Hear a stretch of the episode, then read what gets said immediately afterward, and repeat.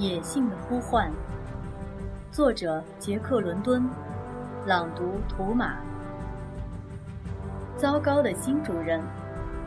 雪橇队离开道森之后，巴克和他的同伴们一路领先，把其他十支队远远地甩在身后，最先到达斯卡奎。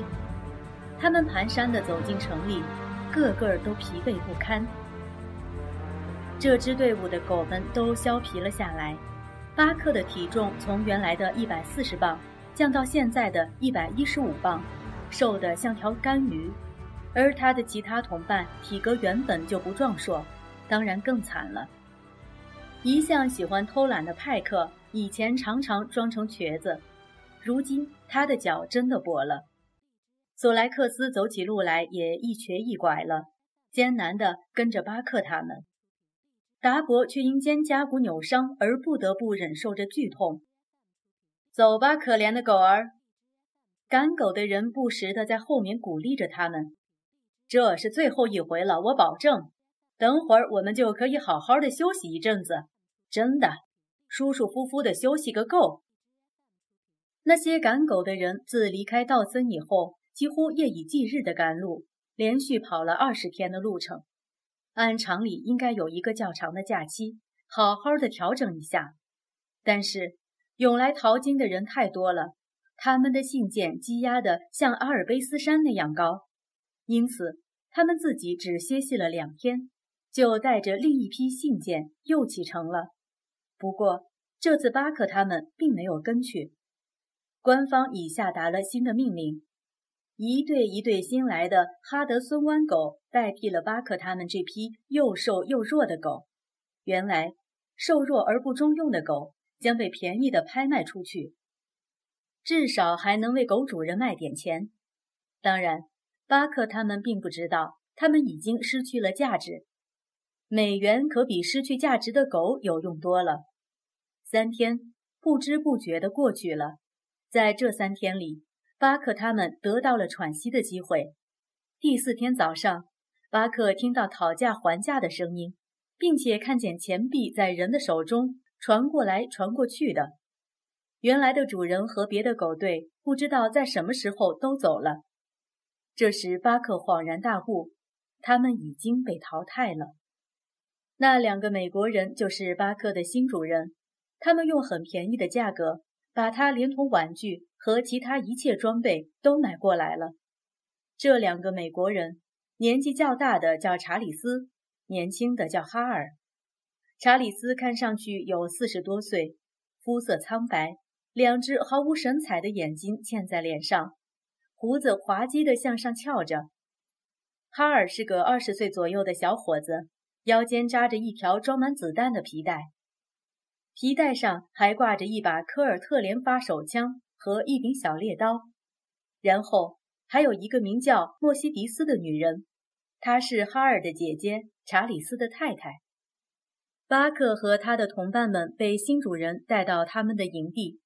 巴克发现帐篷里的衣服东挂一件，西放一堆，用过的碗碟没洗就那么到处扔着，一片狼藉。巴克明白。这些人显然不太适合这种地方的生活，这令巴克十分担心。他忧心忡忡地望着他们笨手笨脚地拆帐篷，手忙脚乱地收拾东西，然后把他们全搬到雪橇上去。尽管他们做事显得很卖力，但还是弄得乱七八糟，常常是白忙一场。莫西迪斯不停地在这两个男人之间跑过来跑过去。一会儿骂这个，一会儿说那个，还时不时地提供一些自以为是的好主意。当他们把行李放在雪橇前面的时候，他就建议放在后面比较好。等到他们把东西挪到后面，再在上面堆满了东西时，他发现有些东西忘记收拾了，非要放进那个最底下的袋子里不可。于是他们又不得不把行李搬下来，然后再一一堆上去。过了一会儿。从隔壁帐篷里走出三个男人来，他们站在一旁，像是在看热闹。看着他们弄了半天都没收拾好东西，彼此挤眉弄眼的，露出牙齿，发出嘲笑的声音。“哇，好壮观啊！”他们其中一个人说。我本来不应该多嘴，不过如果我是你们的话，我就把像帐篷这么重的东西扔掉。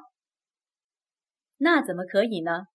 莫西迪斯扬起双手，惊讶地喊：“没有帐篷，在这种冰天雪地的地方怎么过呀？”现在已经是春天了，不会再碰到寒冷的天气了。那个男人回答他，但是他固执地摇着头，监督查理斯和哈尔。把最后一点零碎的杂物也搬上了堆积如山的雪橇。这么多东西，狗拉得了吗？另一个人问。为什么不能呢？查理斯颇为傲慢地反问。哦，那就行了，最好是如此。那男子连忙谦逊地表示他的看法。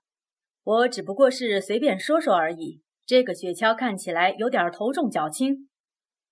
查理斯听他这么一说，觉得好像也是这么一回事，于是转过身去把行李调整好，尽可能的把雪橇上堆的东西保持头尾重量相同，同时还把绳子拉拉紧。但是他所做的似乎一点用处都没有。哈哈，这群了不起的狗肯定能拖着这些贵重物品在雪道上跑。另一个人调侃道：“那当然喽。”哈尔用冷冷的语气回答道，然后一只手抓起雪橇撑杆，一只手甩动皮鞭，神气地吆喝起来：“走！”他叫道。巴克和他的同伴们一起顶住胸带，想跟他们的新主人上路。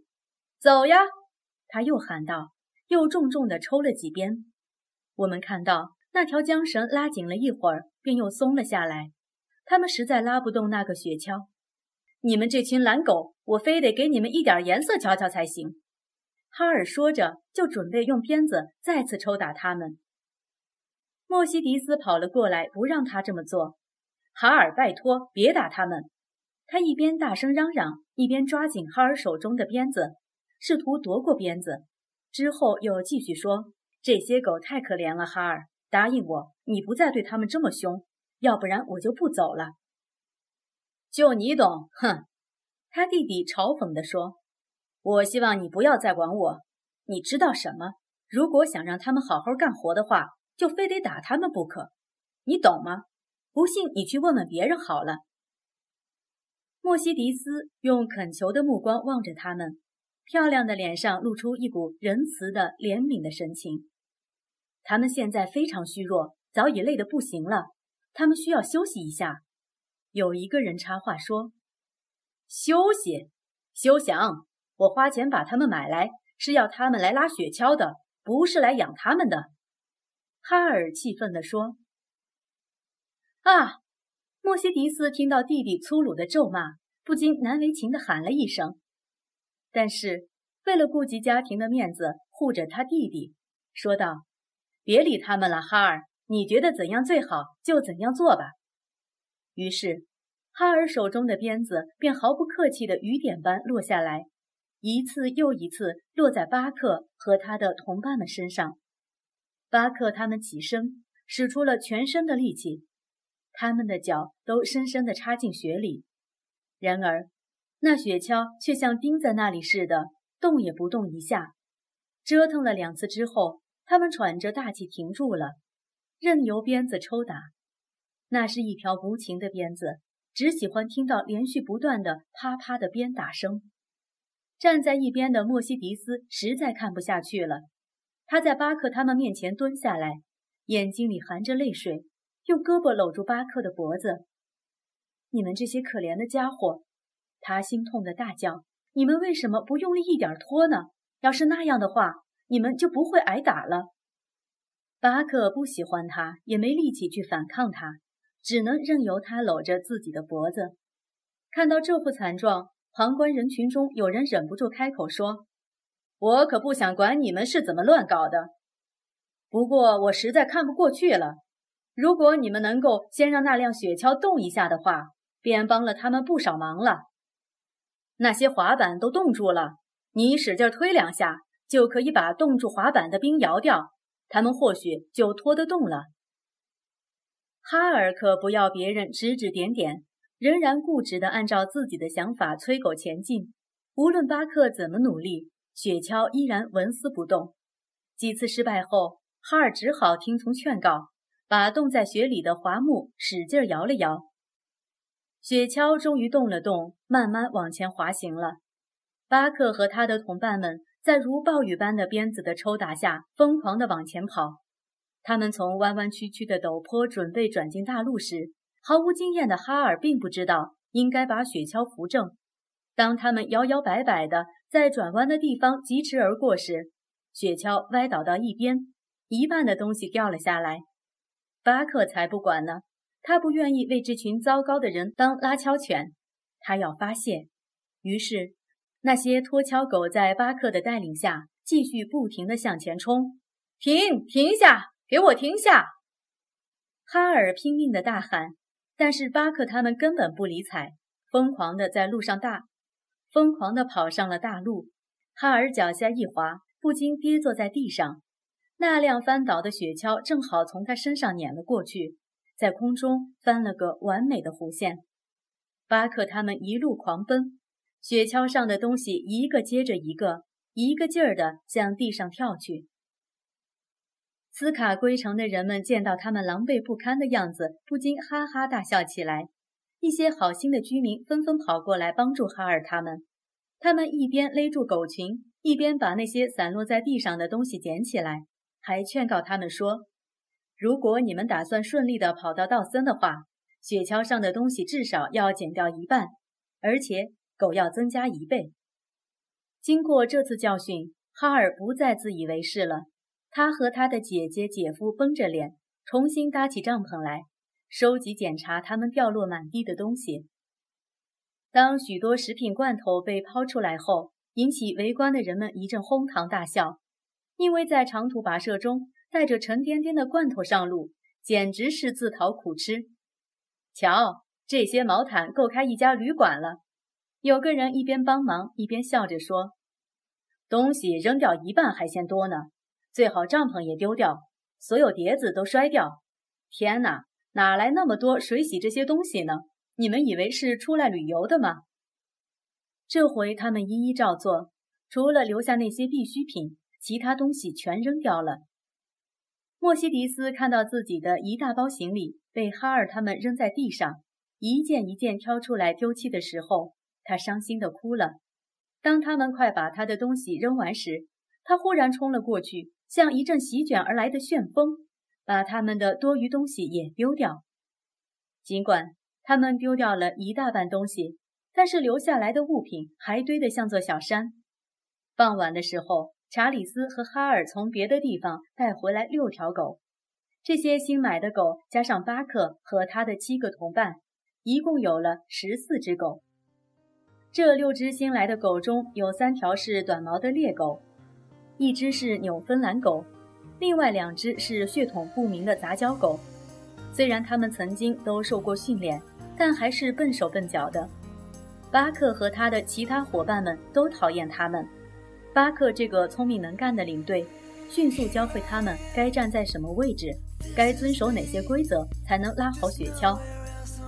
然而，这些狗并不愿意在雪道上拉雪橇，野蛮的环境和从未有过的虐待，使得它们不知所措，精神萎靡。这些新来的狗，对于巴克他们并没有什么帮助。无知的哈尔他们根本不知道。还以拥有十四只狗组成的庞大狗队而得意洋洋呢。